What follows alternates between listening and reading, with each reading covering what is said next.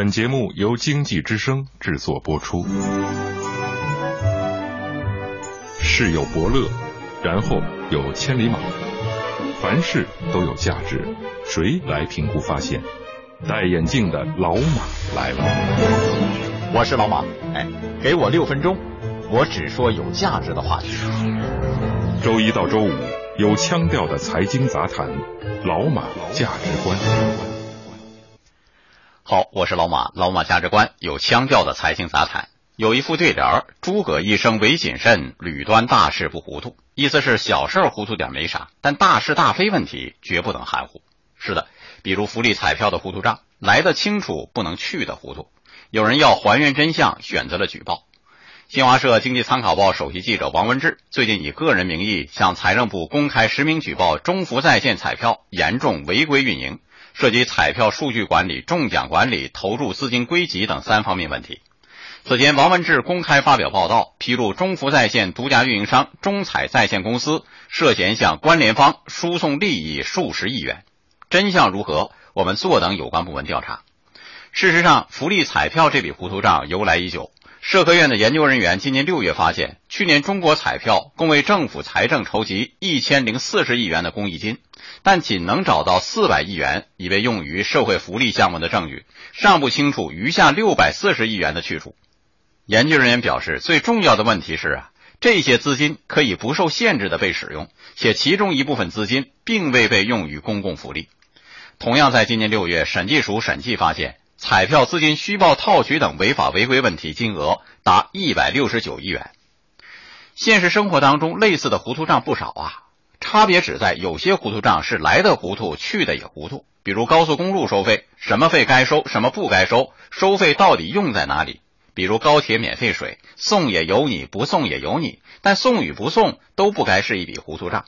从二零零八年首次采购开始，中铁快运累计投入十五点九二亿元买水。这么大的数目支出，总该有个说法。既然铁路部门含糊其辞，那么请数学好的帮着算一算吧。请银行帮忙如何？不过银行的糊涂账也不少。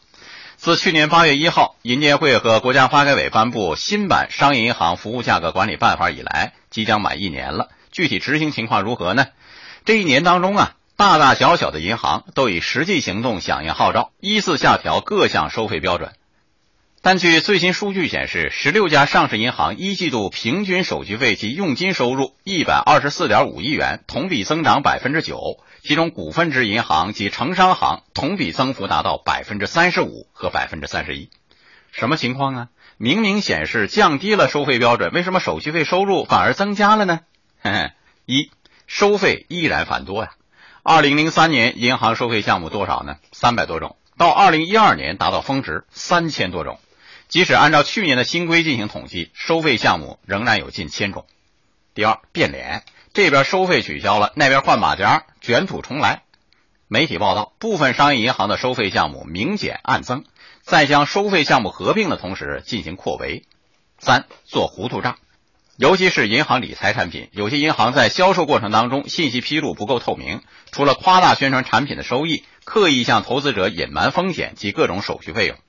第四。乱收费，一些银行将乱收费搭上贷款的顺风车，有的以贷转存，存贷挂钩，还有的以贷收费转嫁成本，甚至有银行巧立名目向银行收取各类咨询费、顾问费。他们真的糊涂吗？不可能，就是对内门清，对外装糊涂吧？对此您怎么看？欢迎通过微信公众号“老马价值观”发表高见。周一到周五。有腔调的财经杂谈，老马价值观。欢迎继续收听老马价值观。这年头找个数学好的这么难吗？